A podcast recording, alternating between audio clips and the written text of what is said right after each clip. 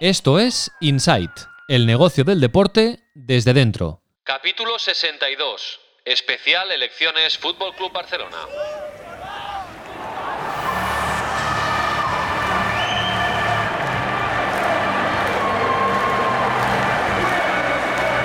Inside con Raúl Gimos. Cada lunes y cada miércoles, actualidad Sports Business y conexión Tu Playbook. Y cada jueves, entrevistas con protagonistas de la industria. Muy buenas, bienvenidos y bienvenidas al podcast de Sports and Life dedicado al negocio del deporte. Lo prometido es deuda y hoy hemos cambiado la entrevista semanal habitual por un capítulo especial dedicado a las elecciones del Fútbol Club Barcelona, elecciones que se celebran el domingo 7 de marzo tras una larga campaña electoral casi cinco meses después de la dimisión de Josep María Bartomeu y con un club inmerso en una grave crisis deportiva, económica e institucional. Además, el estallido policial, judicial del Barça Gate ha amplificado esta sensación de crisis profunda y la necesidad de que un nuevo liderazgo asuma el control de la entidad en un momento muy trascendente y de gran cambio en la industria del fútbol y del entretenimiento. Tony Freixa, Víctor Font y Joan Laporta son los tres candidatos que los socios del Barça pueden elegir como nuevo presidente. Hoy los vamos a escuchar en Insight Sports Business, en declaraciones en exclusiva a este podcast hablando de tres temas eh, vitales, tres materias que tocamos habitualmente en Insight. Soluciones para la economía postpandémica del Barça, qué hacer con el proyecto Barça Corporate contemplado en el presupuesto de esta temporada y qué opinión les merecen los proyectos para crear una Superliga Europea. Escucharemos a los candidatos en declaraciones eh, para este podcast que ha conseguido Marcos López y después haremos tertulia con el mismo Marcos López, con Mar Menchen, con el periodista Miguel Rico y con el profesor Xavi Ginesta. El Barça es la entidad deportiva que más factura en todo el mundo y se encuentra en un momento clave. Como el Real Madrid, es un club propiedad de sus socios, un modelo único y sin réplica en el fútbol europeo. Y van a ser sus socios los que decidan en las urnas quién va a pilotar la nave los próximos años. Inside Sports Business, un podcast de Sports and Life. Venga, pues vamos con las eh, presentaciones. Eh, primero los habituales, eh, mis socios en este proyecto, en Inside Sports Business. Marcos López, hola, muy buenas. Hola Raúl, muy buenas. Marmenchen, tu playbook, hola, muy buenas. Hola, ¿qué tal estamos? Lo prometido es deuda, como decíamos antes, Marcos, eh, Marc, y llevábamos semanas diciendo que íbamos a dedicar un capítulo especial a las elecciones del Barça. Ya dedicamos uno hace algunas semanas, el debate económico, el primer debate económico que organizamos junto a Marmenchen y a Tu Playbook. Y hoy, pues un eh, capítulo especial para oír a los candidatos hablar de temas clave eh, relacionados con eh, el negocio y la industria del eh, deporte. Los vamos a oír en declaraciones a Insight Sports Business, declaraciones que ha conseguido Marcos López, y lo vamos a comentar con Marcos, con Marc y con dos invitados más, porque hoy, Marcos, no estamos solos. preséntame al primer invitado, que es un buen amigo tuyo, maestro de periodistas, el gran Miguel Rico. ¿Cómo definirías a Miguel, Marcos? Una referencia. Es difícil construir una carrera como la que ha construido Miguel, una carrera que le ha llevado a, firmar páginas muy grandes y muy largas y muy longevas durante tanto y tanto tiempo. Eh, me refiero a diarios eh, de prensa de papel, que yo soy de prensa de papel todavía, como es el caso del Sport y del mundo deportivo, y luego en la radio, como fue en su momento en la cadena Serie y ahora en la cadena COPE. Por lo tanto, muy brevemente, una referencia. Mestra, hola, buenas. Abrumado, empezamos bien. Eh, firmo cada una de las palabras de Marcos López. Muchísimas gracias, Miguel, por estar con nosotros hoy. Faltaría más, os eh, echo de menos en el día a día. Claro, eso te iba a preguntar. Eh, ahora, hace nada, hace menos de un mes, eh, nos dejaste huérfanos eh, de lectura en la contraportada de Mundo Deportivo. era un clásico ya, Miguel Rico en la contraportada de Mundo Deportivo. Y ahora, Miguel, estás en un estado dedicándote a tu familia, a tus nietas eh, y en un estado como de semijubilación, porque eh, tú nunca vas a dejar de ser periodista. Exactamente, esto técnicamente se llama jubilación activa. Eh, me he hecho autónomo, sigo en las radios que habéis comentado, también en Racuno y alguna cosita en, en Cataluña Radio y la verdad es que he hecho en falta más a los compañeros que al oficio, porque no sé si habéis hablado alguna vez eh, del cómo está el oficio de periodista, pero si no sería bueno que lo hicierais un día. La verdad es que, eh, lo dicho, he hecho más de menos más en los compañeros que lo que es la profesión. Bueno, también nos acompaña hoy el profesor eh, y periodista Xavi Ginesta, profesor de la Universidad de Vic, especialista en la industria del deporte y autor de un libro que comentamos el pasado verano en este podcast, un libro eh, titulado las multinacionales del entretenimiento, fútbol, diplomacia, identidad y tecnología. Eh, lo vimos en un programa especial que hizo TV3 también hace unos días dedicado a las elecciones del Barça. Hola, profesor eh, Xavi, muy buenas. ¿Qué tal, Raúl? ¿Qué tal, compañeros? Encantados de hablar con ustedes otra vez. Muchísimas gracias también por, acompañarnos. Bueno, os explico un poco la, dinámica de la, de la, charla, de la tertulia. Al final se trata de, de dar vuestro punto de vista sobre las elecciones del Barça y eh, comentar lo que escucharemos, las declaraciones de los candidatos del Barça sobre temas clave como el plan de choque necesario para reactivar la economía del club, el Barça Corporate, que se ha hablado muchísimo en esta campaña, y la Superliga Europea. Y al final, pues también os preguntaré por el futuro del modelo de club que, plantea el Barça y que es un modelo eh, único y con poca réplica eh, más allá del Real Madrid, aunque hay muchas diferencias en el fútbol europeo. Por lo tanto, vamos a empezar. Para entrar en materia, os voy a preguntar a cada uno de vosotros, eh, y va a empezar Miguel Rico, por, por, galones, por veteranía. Em, os voy a preguntar em, cuál es vuestra visión del momento actual convulso que está viviendo el Barça y eh, qué os ha parecido esta larguísima campaña que podríamos decir que empezó cuando, bueno, yo creo que empezó con el 2 a 8, pero que técnicamente empezó cuando Bartomeu dimitió el 28 de octubre. Miguel. Bueno, empezaré por el final. Eh, la campaña efectivamente larguísima.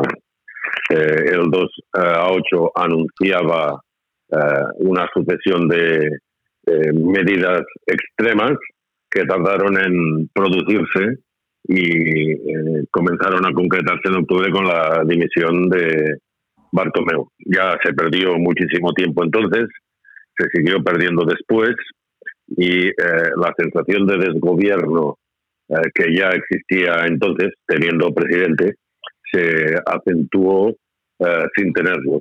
Todos los que tenemos contactos en el Barcelona sabemos que cuando eh, se entra en un periodo electoral hay una especie de paralización absoluta en la que nadie se atreve a decir nada, simplemente se van arrancando hojas de calendario mientras el equipo juega partidos. Eso eh, ha llevado pues eso, a una situación de paralización en la que todas las noticias que recibimos son malas. Las últimas bien conocidas con el famoso mm, Barça Gate, con lo malísimamente que está el equipo de fútbol, con sus propias circunstancias, con en apenas dos años una reducción eh, en, salarios del 50% en la plantilla, que eso implica que, va, que ahora cuando empiece la nueva temporada habrá que seguir recortando, por casi me atrevería a decir que lo único que mantiene vivo al club es el equipo. De esa extraña paradoja. Eh, en cuanto a, el, tema eh, de la situación, de preguntas deportiva al principio, ¿no?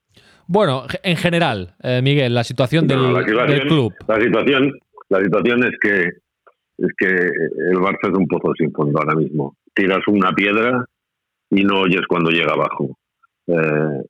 cuando parece que es imposible que las cosas Mm, puedan ir peor de lo que van en cuanto a, a, a, lo que es la institución y el, y el desgaste de la imagen de, de la entidad, pasa una cosa que aún rebaja más el, el nivel de aceptación. Es un, yo, yo jamás había visto al Barça en esta situación y, y el tema está en que eh, no puedo ni siquiera estar esperanzado en que lo próximo que venga vaya a ser mejor y no me voy a, no me estoy refiriendo ni mucho menos a la gestión del nuevo presidente sea el que sea me estoy refiriendo a que es muy posible que en los próximos días en las próximas semanas vayan saliendo cosas tan vergonzosas o acaso más vergonzosas que las que hemos visto hasta ahora con el Barça Gate. Vamos a seguir, eh, por deferencia con los invitados, eh, Marcos Mar, con el profesor Xavi Ginesta. Bueno, pues yo me, sumo a lo, que, a, lo, que, ha comentado Miguel, Miguel, que para mí también es un maestro y por lo tanto me sumo a las alabanzas que le habéis hecho. Y yo de profesor poco desde el punto de vista de lo que nos puede enseñar Miguel en ese sentido. No, pero yo sí que creo que es verdad que tenemos que hacer una valoración de la situación del Barcelona en global, porque si miramos la situación económica, obviamente es una situación muy complicada. Con un endeudamiento nueve veces el patrimonio neto, obviamente eh, podemos, podríamos pensar que si estuviéramos con, hablando de una empresa normal y corriente, pues eh, eso significaría que estaría en quiebra, ¿no? Pero obviamente, aparte de la situación económica, eh, creo que es importante valorar lo que supone el Barça Gate desde el punto de vista reputacional y de marca. Es decir, el Barcelona hoy en día se tiene que afrontar a unas eh, condiciones económicas muy complicadas, pero como la mayoría de clubes de fútbol, y por lo tanto esto, leyendo la prensa y leyendo tu playbook, puedes ver perfectamente que la situación del Barcelona sí que es complicada económicamente, pero no es, no es tan o más complicada que otras casuísticas particulares de otros clubes de fútbol. Pero obviamente el gran problema del Barcelona es que el Barcelona quiere ser más que un club, pero con el Barça Gate vemos perfectamente que no es más que un club. Al contrario, en estos momentos vemos que el Barcelona tiene unas, tiene unas cloacas importantísimas. Si como periodistas eh, indagamos en la filtración que se ha hecho hoy del sumario de, los atestados de los Mossos de Escuadra que han entrado en el Camp Nou, podemos ver perfectamente algunas praxis que eh, nos, pondrían, los pelos de punta a más de uno. Es decir, utilizar la masía como tapadera para poder encubrir toda la gestión de las redes sociales o para cubrir en, concreto, para encubrir en concreto 192.000 euros de pago a, a Nightstream, pues a mí, me, a mí me repulsa. Y por lo tanto eh, yo creo que en esos momentos podríamos pensar que, como dice Miguel, en el Barcelona tú lanzas una piedra y no sabes dónde, cuándo va a caer, porque obviamente el, el hoyo es de una profundidad inmensa. Menchen, va, dispara. Yo creo que más allá de las valoraciones generales, que las comparto absolutamente, yo creo que lo que demandaba la situación eran unas elecciones rápidas para poder actuar tanto en el mercado de invierno como tener más margen de aquí al 30 de junio. No se ha hecho. Eh, recordemos que se perdieron 97 millones en la temporada 19-20, que esa temporada eh, a una junta se le pone entre la espalda y la pared con operación Barça Corporate, porque si no se hace son 100 millones más de, de pérdidas que puede haber en la temporada 2021, estarían pagando 200 millones en un club propiedad de sus socios, por lo tanto, eh, que asumir esa mochila eh, es un lastre competitivo de cara a los próximos cinco años, o sea, no solo que has pecado en los últimos tres, sino que los próximos cinco los estás hipotecando con la gestión que has hecho de, de ese momento.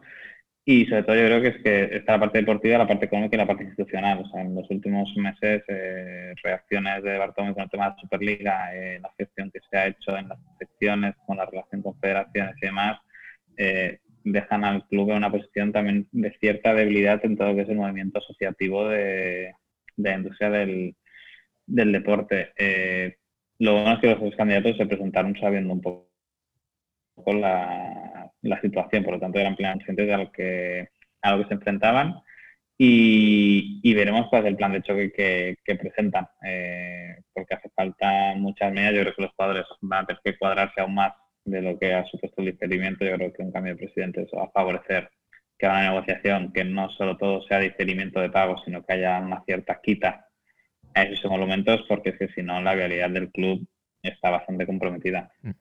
Ahora nos vamos. hay, un, hay un elemento, perdona, Raúl, eh, si, me permites complementar lo, que decía Marc. hoy tu Playbook publicaba un reportaje, no sé si era hoy o ayer, Mark, me corregirás, eh, publicáis un reportaje magnífico que era, eh, o se explicaba la dificultad que tienen los grandes clubes para conseguir el main sponsor, ¿no? Eh, y por lo tanto que ponía de manifiesto la manera como los clubes están, están reestructurando las negociaciones y la manera como están eh, estableciendo esos nuevos contratos, porque obviamente no tienen capacidad para poder negociar más allá de lo que nos, nos marca el día a día y la coyuntura de la pandemia. Claro, a eso le tenemos que sumar como comentábamos tanto Miguel como Marc, le tenemos que sumar que en el caso del Barcelona no solo tiene que renovar o tiene que buscar nuevos ingresos para, para poder superar esa pérdida del 14% de ingresos eh, que nos marca la memoria, sino que además las negociaciones se tienen que hacer en una situación en que la marca está muy débil. O seguramente el Barcelona vive uno de los momentos históricos donde la debilidad de la marca es mayor. Y eso, en un momento que tú tienes que generar confianza para buscar nuevos sponsors, cuando tienes muchas dificultades para poder negociar nuevos contratos de una manera a, largo plazo y, con, con, una capacidad de negociación eh, fuerte, eh, obviamente mm, podríamos pensar que el Barcelona está en una situación complicada. Dicho eso, eh, si miramos el ranking de Deloitte, vemos que continúa siendo el club de Europa que factura más. Mm. Por lo tanto, eh, la situación es muy mala, pero continúa siendo el, líder del ranking. Aquí vemos, obviamente, esa gran dicotomía. ¿no? Insisto que ahora escucharemos a los tres candidatos en declaraciones a Insight Sports Business hablar del plan de choque económico, del Barça Corporate, que ahora comentaba Mar Menchen, que es mm, eh, hay que tomar una decisión porque está contemplado en el presupuesto, y también de la Superliga Europea. Marcos, va, haznos también tu fotografía del, momento y de esta larga campaña que has vivido tú también muy intensamente como periodista del periódico la fotografía es apocalíptica. Estamos hablando de un club en decadencia económica, un club en decadencia deportiva y un club en decadencia moral y ética. Y eso nos coloca, como bien decía Xavi, Mar y Miguel, ante un escenario nunca visto antes, al menos en la historia contemporánea. Es decir, este club ha tenido capacidad de reconstruirse a lo largo de su historia. Es un club eh, fundado en 1899 que ha superado muchísimos problemas, pero creo que en la historia contemporánea de este club, porque además confluyen las tres crisis, la crisis económica, la crisis deportiva y la crisis de valores que queda representada y simbolizada en el Barça Gate o en el Barto Gate.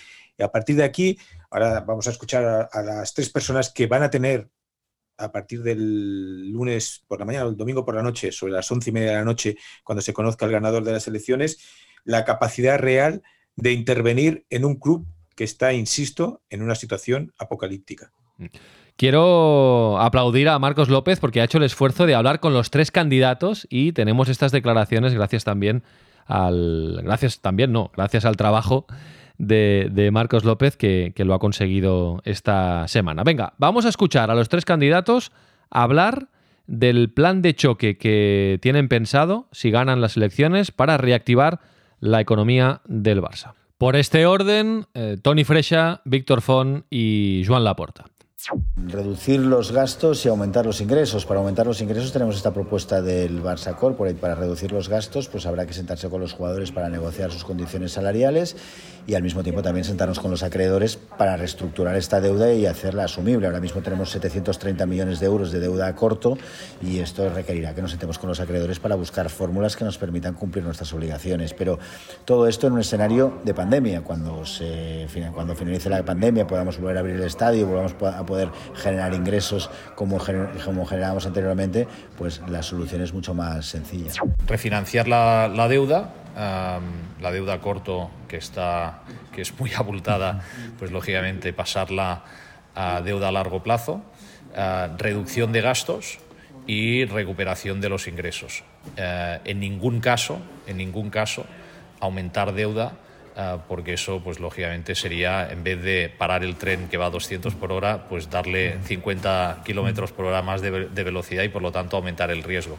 Todo ello tiene que venir acompañado por el impulso de estas nuevas líneas de ingresos, porque el poner ah, los pilares de esas nuevas líneas de ingresos ahora es lo que nos va a permitir que en dos, tres años empecemos a recoger los frutos. Bueno, pues eh, necesitamos aplicar un plan de choque que le, lo hemos definido como el de las cinco R's. Es la refinanciación de, de la deuda, la recuperación de los ingresos, la reducción de los gastos, restablecer la tesorería y revisar el presupuesto y aprobarlo por asamblea. Esto ¿Cómo lo haremos? Pues aplicando, como dice Jaume Giro, de nuestra candidatura, eh, que ha encontrado el punto de, de vamos a aplicar las reglas de la economía clásica que funcionan para las empresas, para los comercios, para nuestras economías domésticas. Y ahí vamos a estar disciplinados financieramente, mm, moderados salarialmente en, materia de salarios. Vamos a no obsesionarnos con la facturación. Lo que se va a intentar es, evidentemente, eh, obtener más ingresos, pero de forma diversificada y buscando siempre eh, el eh, objetivo que es más ingresos, pero sobre todo tener beneficios para de alguna manera restablecer el patrimonio de, la entidad. Bueno, eh, los tres evidentemente tienen la música es parecida, pero eh, no sé si estáis de acuerdo que durante la campaña ha habido eh, un tema que yo creo que ha sido el más original, original o diferente, que es el de los bonos propuesto por la candidatura de Joan Laporta. Y Marcos López le preguntó especialmente a Joan Laporta por los bonos y creo que vale la pena escuchar eh, su respuesta, porque creo que da más información de la que ha dado durante toda la, campaña. Eh, en cuanto a la refinanciación de la deuda, eh, es importante explicarlo, ¿no? porque hay una deuda de los 1.173 millones de deuda que tiene el Barça, un paquete de deudas bancario, que son 282 millones. Bancario. El resto es deuda con clubes, es deuda con salarios deportivos, es deuda con proveedores y es deuda con Hacienda que es el paquete grande de, la deuda, estos conceptos que he dicho. la refinanciación con los bancos habrá un diálogo abierto. Yo creo que mm, bueno, vamos a conseguir que el corto plazo nos lo puedan pasar a largo plazo. Pero la otra, las deudas con los clubes no nos van a permitir reestructurarla. Y ahí se necesita generar liquidez eh, prácticamente inmediata. Y, y ahí tenemos pensado hacer la emisión de bonos. La emisión de bonos que hemos venido repitiendo que eh, va a ser eh, con inversores privados cualificados. Va a ser una inversión, eh, va a ser una emisión de bonos que estará basada en el artículo 30 bis de la Ley del Mercado de Valores. Esta emisión está regulada por la Comisión Nacional del Mercado de Valores, pero no requiere la aprobación de la Comisión.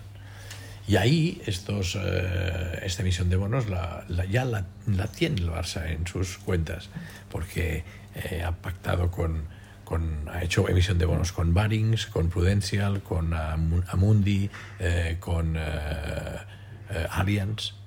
Ahí hay 210 millones de euros que vencen en el 2023 y que se tendrán que, pagar. Y, la emisión de bonos es un instrumento que tenemos ahora para reestructurar la deuda no bancaria. Bueno, pues dando más detalles, eh, Joan Laporta, sobre esta emisión de bonos. Yo creo que es interesante porque hemos oído mucho a Jaume Giró hablar del proyecto económico de la candidatura de Joan Laporta, pero no tanto a Joan Laporta. Bueno, ya los hemos oído a los tres. Em, reflexiones, va, Miguel, em, eh, ¿qué, te parece lo que has oído y bueno, ¿qué, ¿qué crees que es lo que necesita el Barça para reactivar a corto plazo su economía? Bueno, todo el mundo ha dicho lo mismo, eh, que se resume en dos. Reducir gastos y mejorar los ingresos. Eh, esto es la teoría. Eh, luego en la práctica hay poca concreción y luego existe un tema marginal que puede parecer marginal, pero que es absolutamente antagónico con esta política de salvación en la que yo estoy de acuerdo. Tengo que decir que para mí es más importante el tiempo que eh, pero claro, eh, si tú quieres reforzar la plantilla y no tienes dinero y no te puedes endeudar, eh, sería mejor olvidarse, hablar o especular con nombres de fichajes sensacionales y con la eterna capacidad del Barça o supuesta capacidad del Barça para afrontar operaciones multimillonarias que, entre otras cosas, son la causa de que el Barça esté como está ahora mismo en el apartado económico. De acuerdo que ha influido la pandemia, pero también de acuerdo en que va a seguir influyendo, por lo tanto, eh, como gestores hay que contar con ella y nadie sabe cuándo va a dejar de afectar decisivamente en, las cuentas del club, de manera que eh, yo creo que a todos en el discurso les ha faltado decir que habrá que tomar decisiones eh, dolorosas. Y al referirme a dolorosas, no solo es a jugadores, sino también a empleados del club, incluidos futbolistas y cosas que eh, permitan recortar eh, los gastos de la, de, del club. en cuanto a lo de los bonos, es muy interesante la, la información de Marcos, bueno, la, la información de la porta a través de Marcos, en la que nos habla de, por fin nos aclara el tema del mercado de valores, que necesita la supervisión, pero no la aprobación, como se dijo en un principio. Pero claro, tiene, eso sí que tiene la cosa de que creo que aparte de la masa social le pueda afectar la aparición de eh, inversores que puedan ser en algún momento determinantes a cambio de la, de la inversión. Eh, creo que eso, eh, valorando mucho la aportación que ha traído hoy Marcos, creo que hay que explicarlo con más detalladamente que tendrá que haber unos límites, unos máximos, unas imposibilidades de vinculación empresarial entre unos y otros accionistas, en fin. Sí, de hecho, de hecho, Miguel, permíteme porque la respuesta es más larga, más amplia. Si Joan Laporta gana el domingo, el lunes en el siguiente capítulo de Insight Sports Business daremos más detalles. Pero Marcos, eh, en cuanto a lo que dice Miguel, eh, Joan Laporta sí que deja muy claro que, digamos, que los que compren bonos no tienen, no tendrán ningún tipo de, para resumir, ¿eh? ningún tipo de poder de decisión en el club, ¿no? No se trata de una inversión. Correcto, que no serán partícipes. Exactamente, no serán partícipes eh, de la propiedad. Lo que ocurre, como bien explica Miguel, y ahora supongo que Xavi y Marc no, eh, nos aportarán, es un escenario que sorprende, pero en realidad el Barcelona, y lo ha dicho Laporta, en el 2023 tiene que pagar 210 millones de euros de bonos que ya había pedido Bartomeu a diferentes empresas que él, eh, que él relata ya a estas empresas. Estamos hablando de una cantidad extraordinaria, ¿eh? son 210 millones de euros de aquí, como aquel que dice, la vuelta a la esquina, dos años. Em, mm. diga, diga, di, Miguel. que en realidad me refería a que el programa económico de todos los candidatos es un poco eh, como el programa de toda la de todas las campañas. Eh, convierten el voto en un eh, ejercicio de fe, eh, de fe en uno, en otro o en el de más allá.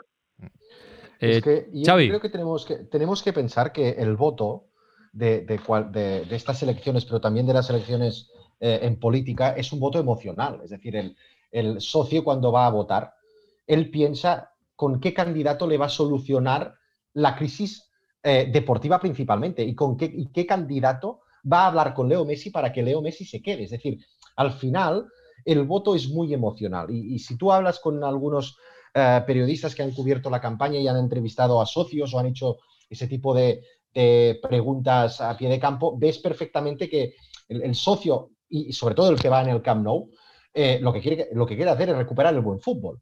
Y, por ese motivo, a veces yo tengo la sensación que nos vamos a, a, llevar una sorpresa desde el punto de vista de que seguramente si eh, monitorizáramos el motivo del voto eh, de los socios y lo comparáramos con las necesidades del club y por lo tanto con esas tres crisis que ha resumido también Marcos, eh, yo tengo la sensación que veríamos que hay algunas diferencias importantes y que seguramente la crisis económica marca el frame por el cual el, socio vota. yo comparto perfectamente la reflexión de Miguel. Sí, ¿querías decir algo, Miguel? Sí, no, perdona, perdona, que es de lo que yo te eh, estaba intentando explicar, que no sé si lo he conseguido.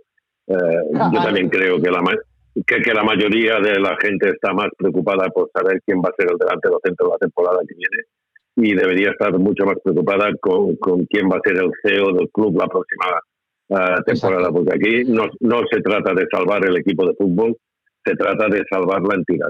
Y cuando se trata de minimizar la cuestión durante la campaña aunque no hay que describir escenarios apocalípticos, cuando les oyes hablar a todos ellos, te das cuenta que están describiendo un escenario apocalíptico que no quieren subrayar por motivos eh, exclusivamente electorales. En una campaña, no nos olvidemos, en la que puede que a estas horas ya haya presidente, porque si es verdad que han votado los, las 20.000 personas eh, que eh, deberían haberlo hecho o solicitaron hacerlo por correo, va a ser muy difícil que en la, en la votación presencial que este signo cambie. Es decir, que va a, llegar los días claves eh, del proceso electoral en los que los candidatos van a arriesgar más con sus propuestas y ese último debate en TV3 y puede que, las, todo eso no sirva para nada porque el, grueso de las elecciones ya se haya celebrado. Claro, es que, es que vamos a tener esa situación, que seguramente el debate más importante a nivel mediático será el debate menos trascendental a nivel electoral. claro, claro, eh, ah, eh, esto es cojonudo también. Pero a partir de ahí también, en relación a los programas económicos, es decir, los, tres candidatos, eh, si quieren o, o, si han querido marcar un perfil propio, no lo pueden hacer desde el punto de vista económico, porque la crisis económica, obviamente la teoría ya te dice lo que tienes que hacer. Eh, la reducción de gasto y el incremento de los ingresos. Y, si tú, como, como comentaba anteriormente, leyendo tu playbook, yo creo, y el último libro de Mark Merchant también lo explica perfectamente y aprovecho para felicitarle por la publicación, eh, si tú miras un poco cómo se comportan los clubes de fútbol hoy en día en la industria del deporte, se comportan todos igual. Y, las vías de ingresos acaban siendo, al final, eh, las mismas, incluido el hecho de que hoy en día los traspasos, el, trading, se, convierta en un, se convierte en un ingreso ordinario y no en un, en un ingreso extra, extraordinario como antes eh, se contabilizaba. ¿no? Por lo tanto, desde este punto de vista, la solución que proponen los candidatos es casi similar. Vamos a ver si uno vende el 49% del Barça Corporate a un fondo de inversión o lo vende a una empresa del entretenimiento. al final, la diferencia estará en si se va a, a CVC Capital Partners o se va a Walt Disney. Ahora vamos, Xavi, con el Barça Corporate porque vamos a dedicar un bloque especial al Barça Corporate y vamos a escuchar a los candidatos. Va, Menchen. Eh, no, yo por, el tema de los bonos, yo creo que se, ha utilizado como una arrojadita por parte de, las candidaturas para sembrar un poco el miedo entre, entre los socios, porque yo creo que, al final está siendo el tema estrella de la campaña, pero es el tema que, menos conoce el socio y, que menos le importa al final, al final yo le decía a Miguel, o sea, al final la que sea que lo que si viene Mbappé, viene Jara, no viene eh, fulanito de tal, eh, yo creo que el Barça necesita una emisión de bonos sí o sí, o firmar un crédito sindicado, como se hizo en el 2003 o como se hizo en el 2010, porque la pelota de deuda que tiene el Barça es tan grande y es tan inasumible en este momento que tienes que buscar un acuerdo a largo plazo con, bancos y con inversores que no te queda otra. Yo creo que, mira, que chapo por Marcos por ya acabar de, completar esto. Eh, ya, le dijimos cuando hicimos el debate eh, con Sports Live que, que, la CNV aquí solo tiene que, dar el visto bueno, pero que ni regula ni aprueba ni nada de eso, solo tienes que informar y esa información que hay pública. Y yo creo que lo que ha generado todas dudas es el tema de, los bonos aficionados, pero que, en el fondo era más un crowdfunding, porque al final es, oye, tú me das 50 euros y yo te doy un cromo firmado por Messi, por así decirlo, como se hacen en muchas campañas de, de micromecenazgo y demás, que era una fórmula imaginativa, que yo no sé si lo tirarán adelante o no, no me parece mala idea, eh, pero veremos si, si lo hacen, pero que vaya, qué conclusión. Y yo creo que en el fondo todos los candidatos están bastante de acuerdo en el plan de choque que hay que ejecutar y se pelean en campaña porque es lo que tienen que hacer. De, pero hecho, si miramos los planes son casi calcados. Mm. De hecho, Marc, eh, yo, creo que es que hay un elemento que si lo pones encima de la mesa, mm, la, ecuación es clara. Es decir, eh, el Barcelona en esos momentos ha emitido cuatro paquetes ya de bonos como comentábamos anteriormente, y la garantía de esos bonos son tres sociedades que tiene el propio club, es decir, la sociedad de, la, oficina de Hong Kong, el FC HK eh, Limited, el eh, FC North American eh, Limited y el Barça Licensing and Merchandising. O sea, con tres sociedades participadas por el Barcelona garantizan las cuatro emisiones de bonos anteriores. Al final, tú si emites nuevos bonos a, esas, a ese tipo de empresas que comentaba el señor Laporta, que, al final son fondos de inversión, esas empresas, eh, esos, esas empresas de capital riesgo también al final tendrás que lidiar con ellas cuando llegue el momento de, devolver ese préstamo. Y por lo tanto, si no, has incorporado, si no has incrementado los ingresos, te vas a encontrar en una situación similar, como comentaba Marc. Por lo tanto, al final todo pasa por un incremento de los ingresos. Y a mí me ha gustado mucho eh, la utilización de Joan Laporta de, esa idea que decía, ¿no? el, el Giro nos ha marcado que al final nos tenemos que comportar como una empresa clásica o de como toda la vida, no sé qué expresión coloquial ha hecho, ha, utilizado, y al final dice, al final la clave es tener, es tener beneficio. Bueno, claro, es que, esto, es que esto es lo que los americanos que han gestionado la industria del deporte nos han enseñado, que en las organizaciones deportivas tiene que primar el profit maximization antes del performance maximization, ¿no? Y eso hay un artículo del año 1971 de un escocés, eh, eh, que es un profesor escocés, eh, el profesor Sloan, que ya lo decía en 1971, que al final se convergirían esas dos vías de gestión económica de las organizaciones deportivas y que en Europa nos estábamos equivocando. Marcos, ¿quieres rematar este, este bloque antes de pasar al Barça Corporate? No, porque en el fondo yo creo que tanto Miguel como Marc y, Xavi lo han, eh, lo han retratado bien. Eh, creo que eh, la clave es cómo metes el bisturí. O sea, la idea inicial y los caminos y las estrategias van a ser distintas en función de si gana la Porta, si gana Freixa o si gana Fon, pero cómo metes el bisturí, cómo eh, el punto de partida es sentarte con Messi, pero al mismo tiempo que te sientas con Messi, te tienes que sentar con los bancos y al mismo tiempo, y al mismo tiempo te tendrías que sentar con los fondos de inversión porque va todo en paralelo, es decir, no puedes disociar eh, la, eh, la, renovación o la refundación deportiva de la refundación económica necesaria del club. No, interesante lo que has dicho de Messi, porque claro, no es lo mismo eh, que continúe Messi con un contrato, veremos si igual o no que el actual, no creo. Imposible. pero, pero claro, para la economía del club no es lo mismo que continúe Messi que que no continúe Messi. ¿eh? Para, el valor de marca.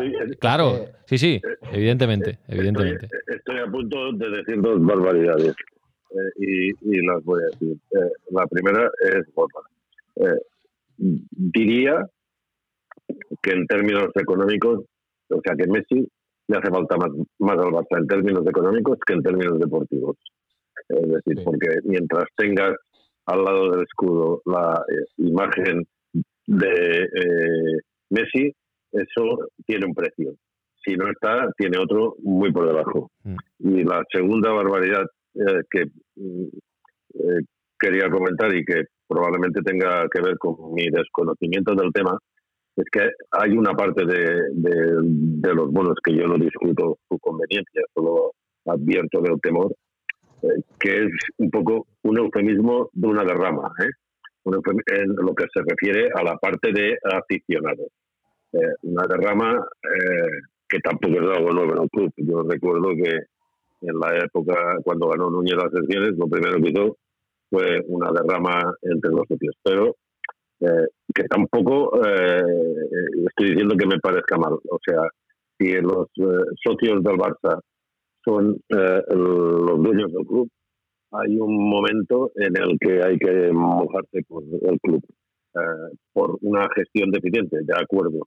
Eh, pero de la misma manera que los socios durante años, bueno, toda la vida, se han beneficiado de que este club enorme tiene los abonos más baratos del fútbol europeo y el grupo de secciones más grande y más exitosos sobre todo los clubes deportivos del mundo han tenido unos privilegios, en algún momento de la historia puede ser que haya que hacer un sacrificio. Y eso yo, eh, que gracias a Dios no estoy metido en esto, si estuviera metido en una campaña electoral, lo diría sin complejos. El que quiera al Barça va a tener que subir con el Barça. De momento nadie lo ha dicho y eso ya, ya, eso son palabras mayores y siempre es como una línea roja que nadie se atreve a... es como lo de la subida de los abonos. Sí, sí, sí.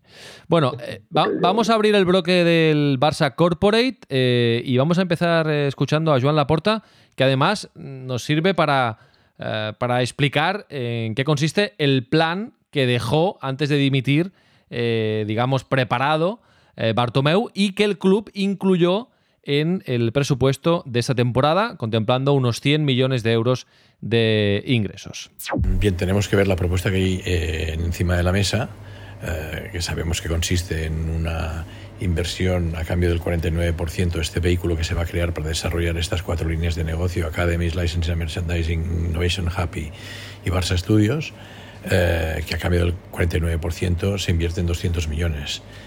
100 para reforzar la estructura y 100 a cambio del 49%.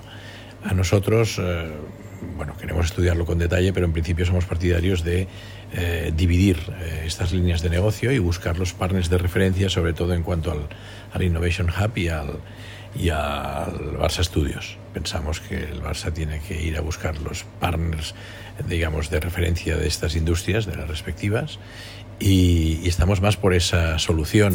Hemos trabajado para tener una una propuesta de ingreso que solucione la situación económica que tiene el club. Y en ese sentido hemos alcanzado un acuerdo con un inversor que quiere inyectar 250 millones de euros en el Barça Corporate para poder trabajar conjuntamente en el crecimiento de las líneas de negocio que este Barça Corporate tiene. Por tanto, con esto logramos en primera instancia una solución a la situación económica del club y en el medio y largo plazo poder crecer en estas líneas de negocio para poder mantener el proyecto deportivo del más alto nivel que el club necesita. No aprovechar uh, la estructura tal como está planteada ahora. Uh, primero porque han puesto dentro de, de este paraguas dos áreas, la del Innovation Hub y la de las escuelas, que son negocios uh, que no tenemos muy claro que tengan un gran potencial, mientras que uh, merchandising y toda la parte de contenidos sí que lo tiene. Nosotros lo que tenemos es un plan para desarrollar tres líneas de negocios separadas, una que es el plan de contenidos, el plan de merchandising y el plan de juegos, toda la parte de gaming que nos debe permitir reconectar con, con nuevas audiencias y buscar, de hecho tenemos ya uh, preacuerdos uh, con socios estratégicos para cada una de ellas, estratégicos, que no financieros, para ayudarnos a desarrollar cada una de ellas, que pueden ser incluso socios estratégicos distintos en uh, diferentes zonas del mundo. Bueno, es curioso, no sé si estáis de acuerdo, pero Joan Laporta y Víctor Font más o menos dicen lo mismo, ¿eh? que sería eh, no vender todo el paquete eh, en un pack, sino eh, fragmentarlo y buscar un socio para, para cada ámbito, ¿no? Y Tony Fresha, pues bueno, ve la apuesta y la dobla, ¿no? Y sube la, sube la cantidad que, que, dice que ha pactado con un, con un inversor que tampoco da, da, más, da más pistas. Bueno, Barça Corporate. Eh, Miguel, eh, ¿qué te parece esta, esta patata caliente? Patata caliente que puede ser de alguna manera solución, pero ahora mismo es una patata caliente porque está contemplado ese ingreso de 100 millones de euros en el presupuesto y si no, si el nuevo presidente no lo ve, pues eh, será un, agujero grande en, el, en, las, en las cuentas de esta temporada. Pues es que sinceramente me, me parece el camino más factible y más viable.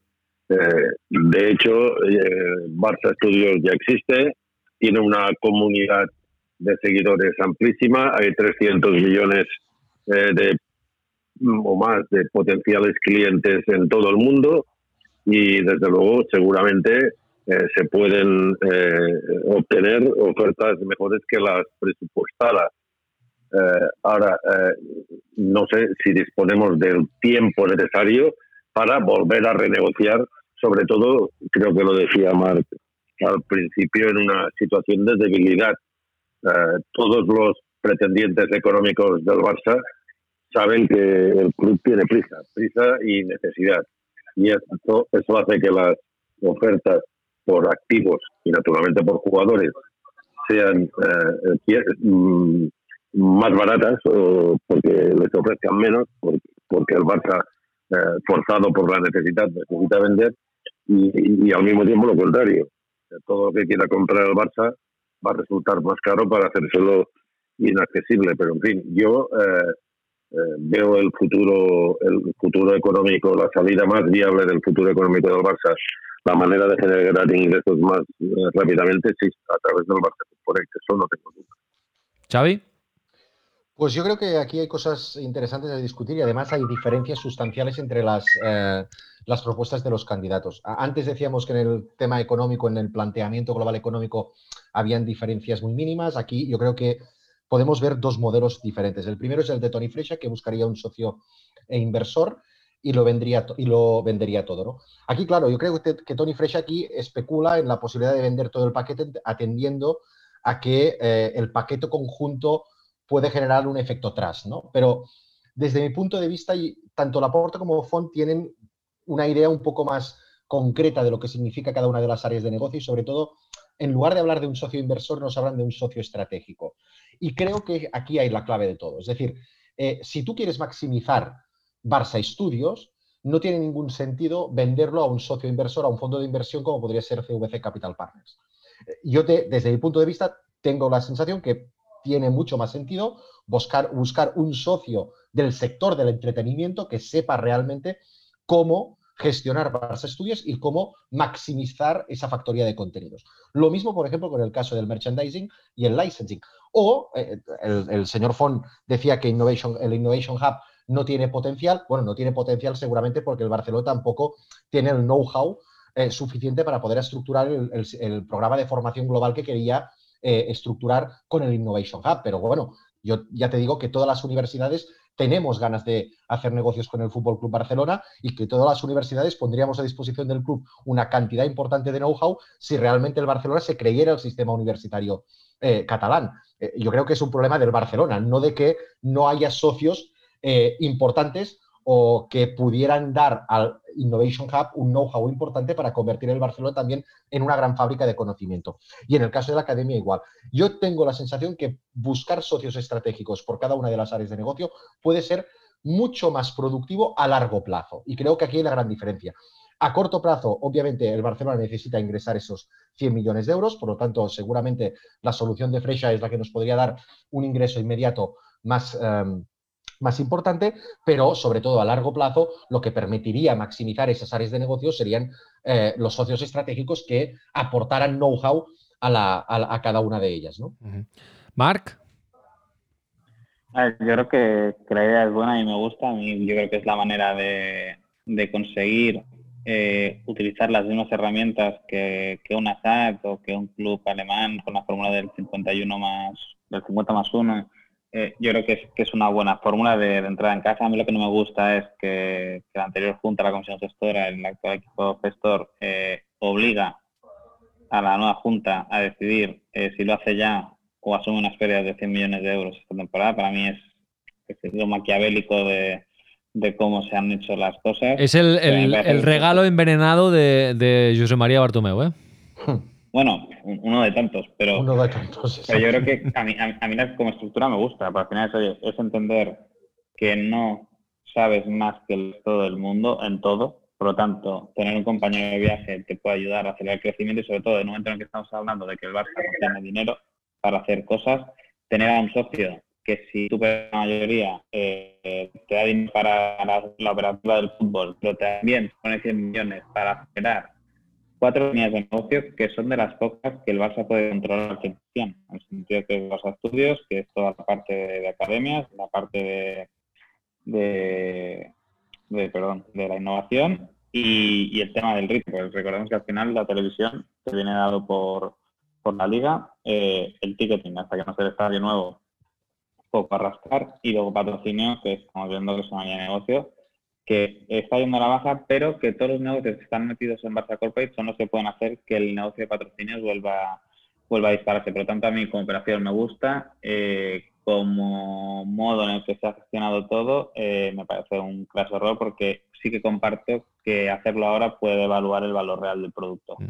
Venga, Marcos, eh, eh, remátalo y vamos a la Superliga para, ir acelerando y... ¿Me, dejas sí, un, sí, sí. un pequeño... Rápidamente, Xavi. Mira, yo creo que lo que comentaba, lo que comentaba Marc Menchen sobre el hecho de que el Barcelona asume que no puede competir solo en ese mercado global del entretenimiento, es, absolutamente eh, lógico, pero es que además lo tenemos que comparar con sus grandes competidores hoy en día. El Barcelona no compite, y esto lo comentábamos con la presentación del libro, no compite con el Manchester United o el Real Madrid, sino, sino, que, compite con otras grandes empresas que crean entretenimiento, que gestionan esa ah, emoción, igual que lo que, lo que quiere hacer es ah, lo que hace el Barcelona. ¿no? obviamente el Barcelona, que factura 700 o 800 millones de euros, compite con empresas que están facturando miles de millones de euros con una capacidad eh, espectacular para generar nuevas líneas de negocio. Por lo tanto, en un mercado donde el Barcelona es una pieza menor, igual que el Madrid, igual que el, Manchester United, tiene que asumir ese rol de eh, competidor menor. Y por lo tanto, la única manera de poder tener una ventaja competitiva que además la tiene porque tiene un potencial espectacular que es el equipo de fútbol, tiene Leo Messi y por lo tanto tiene la capacidad de gestionar de esta emoción, de conectar emocionalmente con el, con el cliente, con el consumidor, obviamente la única manera es buscar ese socio estratégico. Aquí eh, la gran respuesta es la que tenga el presidente, sea quien sea, si tiene la sangre fría de aguantar, tiene la, la tranquilidad, el temple, la templanza necesaria para sostener un negocio que es fundamental. O coge el dinero y corre. O sea, coge el dinero que lo necesitas, evidentemente, porque el Barça necesita y de manera urgente una inyección económica descomunal, porque la, deuda a corto plazo, como, como, hemos escuchado, es de 730 millones de euros, o aguanta dentro de la enorme dificultad que está estrangulado el club económicamente y a partir de ahí toma la decisión que es mucho mejor, no a corto plazo, sino a medio y a largo plazo, que en el fondo le puede dar mucho más dinero que no coger el dinero de manera inmediata. Mira, hablando del medio y largo plazo eh, y de generar más dinero, vamos a hablar de la Superliga Europea y a oír qué piensan. Ya os avanzo que las opiniones también son bastante eh, similares, sobre todo entre Joan Laporta y, Víctor Font. Eh, ¿Qué piensan de, la, de los proyectos, en plural, de Superliga Europea? Que, sobrevuelan Europa en estos momentos. Nosotros apostamos por una competición europea ah, mejor que la actual, es decir, el formato de Champions actual creemos que tiene mucho recorrido ah, para permitir que los mejores equipos de Europa puedan jugar de forma más ah, a menudo, un poco como pasa con la Euroliga de básquet, asegurando que protegemos las competiciones nacionales. Esta vez va en serio. Y yo creo que, quieren implantarla rápido y que van a jugar fuerte. Y que también pienso que va a haber una reacción de UEFA eh, también muy potente porque he hablado con el presidente de UEFA y el presidente de UEFA eh, sabe que la UEFA es la Champions League, ¿no? Es su competición. Y va a reaccionar porque ve que ahora hay enfrente un proyecto de Superliga que va en serio reaccionará UEFA y ahí los que saldremos beneficiados, espero, son los clubes que se elija una opción u otra. Vamos a, ingresar unas cantidades de dinero importantes, más que ahora. Yo creo que teniendo en cuenta que el Barça siempre tiene que obtener el máximo rendimiento en las competiciones en las que participe, eh, cualquier proyecto que quiera romper institucionalmente con lo que actualmente exista y olvidando la rivalidad local y, olvidando que el fútbol al final tiene una componente social, eh, no es una buena idea. Eso no quiere decir que esto nos pueda servir para obtener las mejores condiciones posibles en nuestra participación en competiciones europeas, pero no queremos convertir solo el club en un negocio, sino que creemos que, que creemos que el Barça tiene que estar consciente de que hay que compatibilizar el fútbol como negocio con la promoción del deporte de base y la rivalidad local. Bueno, de este tema hemos hablado mucho con Marvin Chen y Marcos López en este podcast. Esto es una realidad. Eh, Joan Laporta hablaba como en futuro. No, no, esto ya está eh, sucediendo. Hay un proyecto alternativo. Está el proyecto que está trabajando la, UEFA.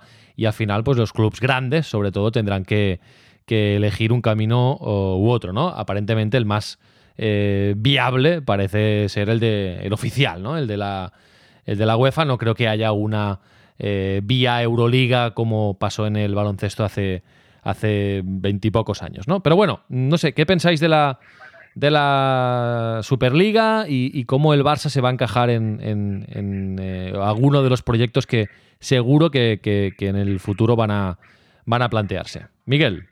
Pues, pues yo para no extenderme en, este tema tan, tan y tan comentado, diré que por lo que estoy escuchando a los eh, candidatos, lo único, particularmente a la Portefeuille, lo único que les ha faltado decir es dónde hay que firmar debajo de lo que pague más.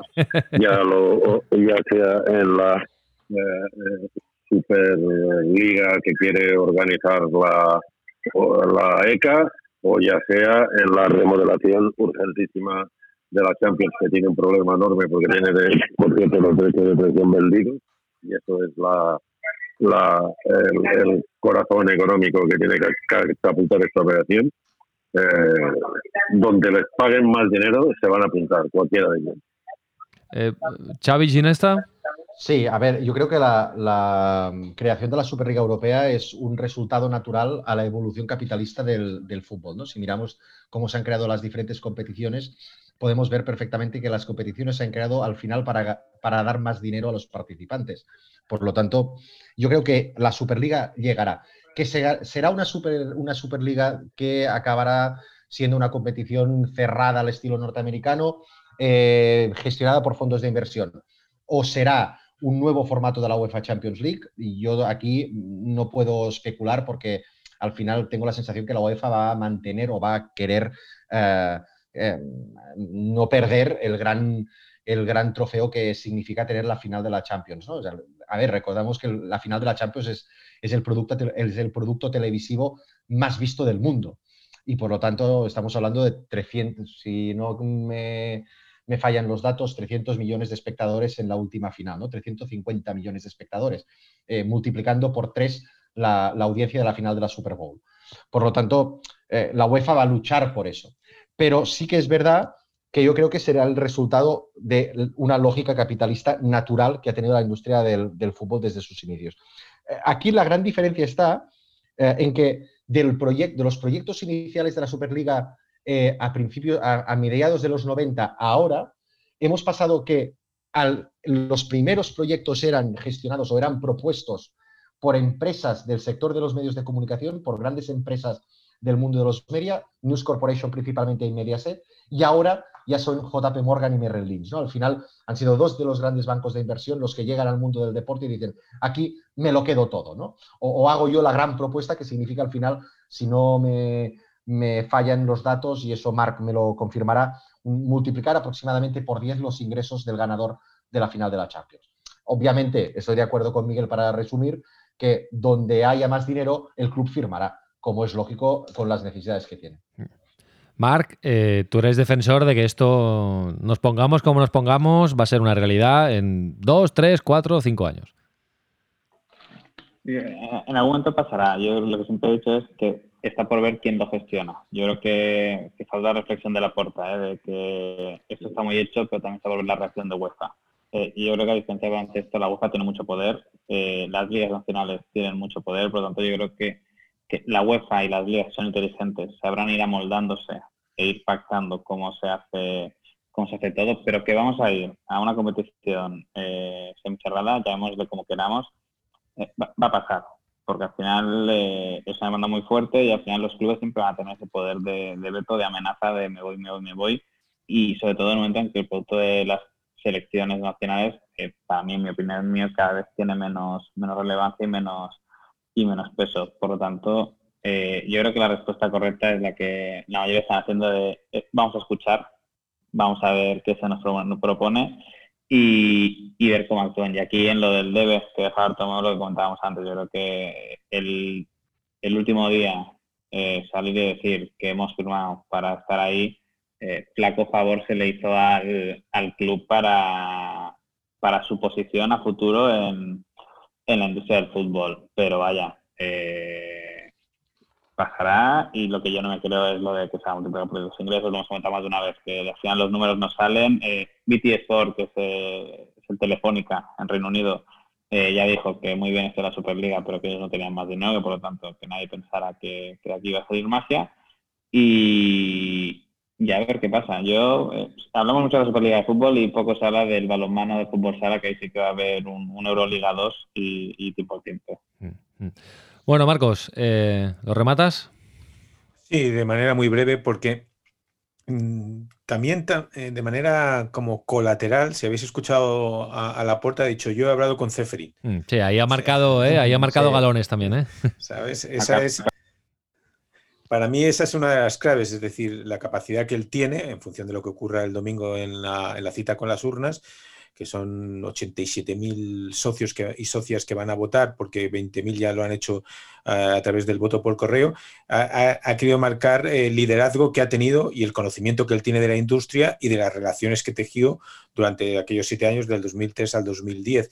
Pero y eso Mark lo ha venido repitiendo en este podcast, eh, los grandes clubs son los más afectados por la crisis eh, económica, pre-pandemia, en plena pandemia y post-pandemia. Por lo tanto, son los que más necesitan el dinero y como decía Miguel, donde más le den, van a tardar poco en firmar, porque yo creo que esto se, ha visto en los últimos años, siempre han, acabado sacando de la UEFA todo el dinero que, necesitaban o que pedían y ahora tienen que dar un salto todavía mucho mayor. Mm.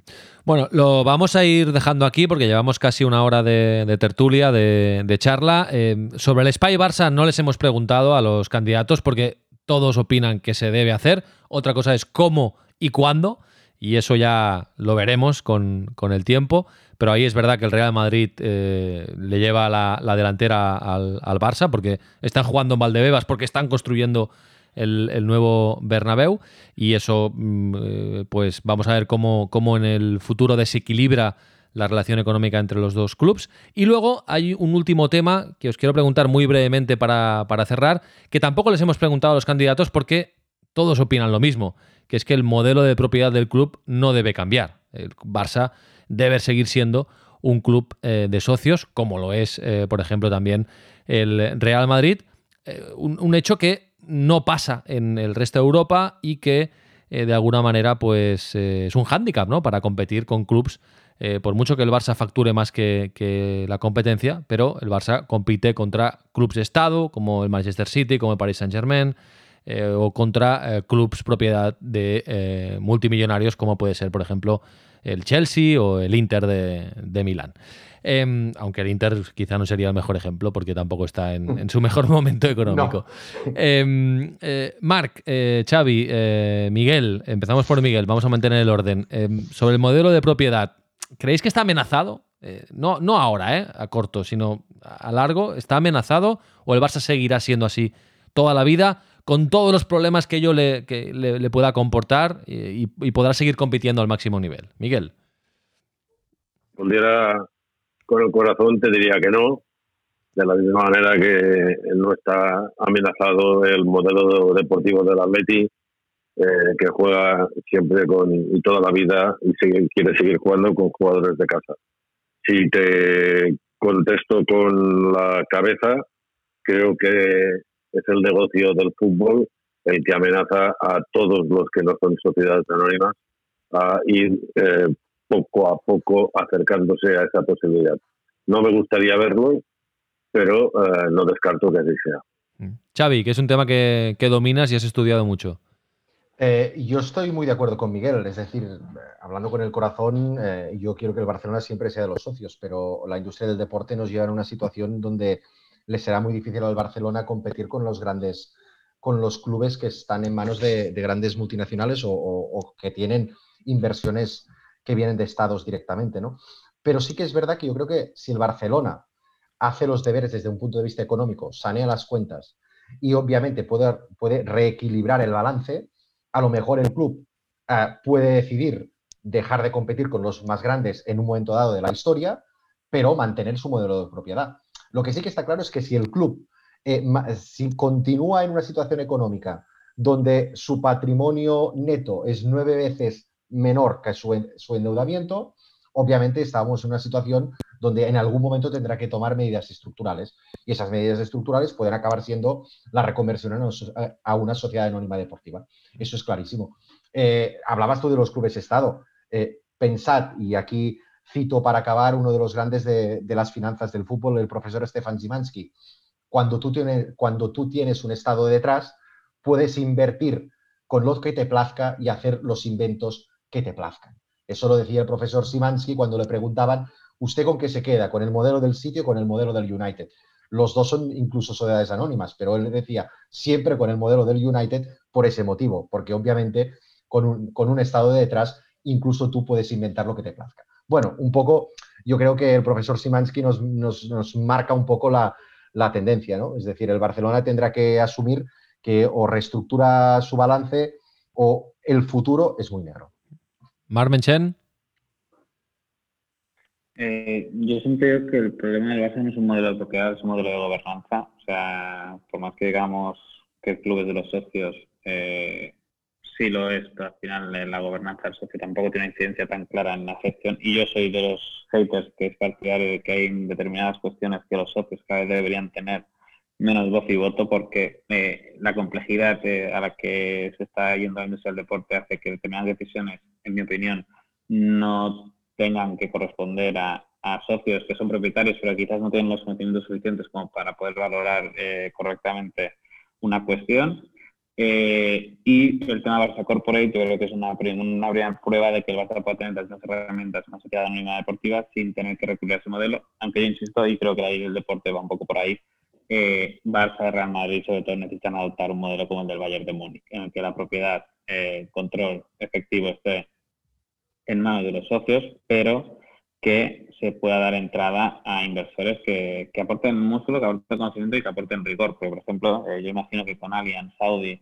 y Adidas en el accionariado, pues quizás eh, la deriva que se inició a partir del 2017 cuando se marchó Neymar eh, con determinadas operaciones de inversión, pues no habrían sido validadas por un comité de operaciones como, como tiene el Bayern de Múnich. Interesante. Marcos, va en el fondo, para ser muy breve, el Barça está transitando por la cornisa. Está en un escenario que un mínimo resbalón económico, como bien decía Xavi, Marc y Miguel, eh, le puede llevar a, un problema gravísimo y enfrentarse a una decisión que puede cambiar su historia. Es un modelo de, propiedad anacrónico porque eh, son excepciones los clubes que están gestionados así y el problema, como dice Marc, es la gestión. Es decir, en el 2015 este club era la referencia, el Barça, eh, referencia deportiva, te diría que incluso hasta referencia económica, y una serie de malas decisiones sin control alguno eh, que empiezan con el traspaso de Neymar o con la marcha de Neymar. Bueno, se te va Neymar, pero a nivel económico tú recibes 222 millones. No hay ningún gestor, supongo Mar, Xavi y Miguel, ningún gestor en el mundo ha recibido un cheque con 222 millones de euros. Ninguno. No.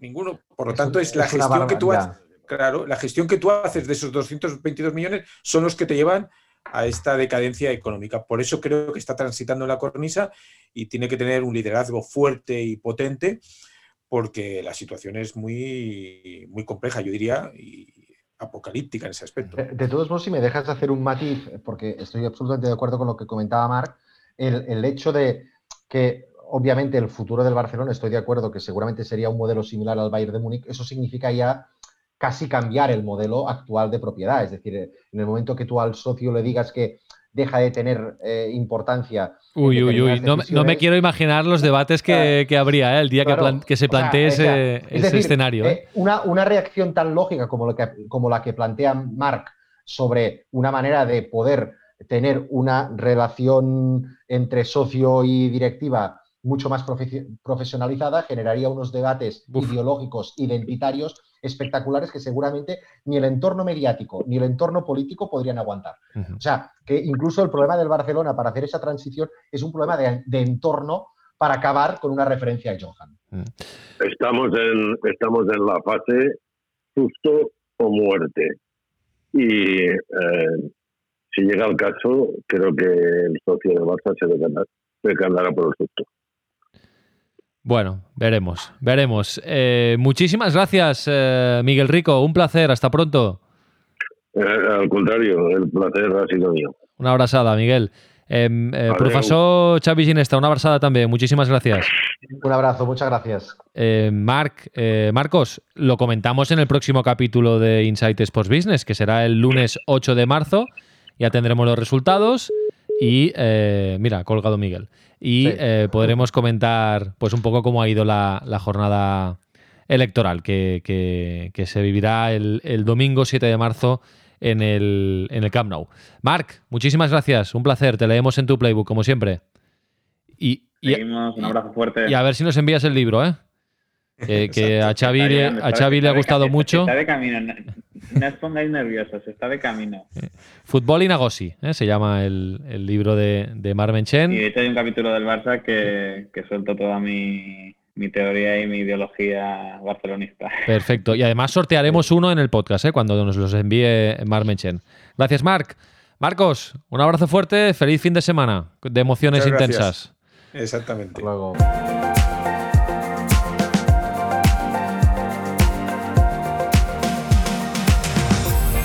Protege tus ahorros y aumenta tus ingresos con las mejores oportunidades de inversión. Zona Value Club. Juntos somos más fuertes. Inside Sports Business. El negocio del deporte desde dentro.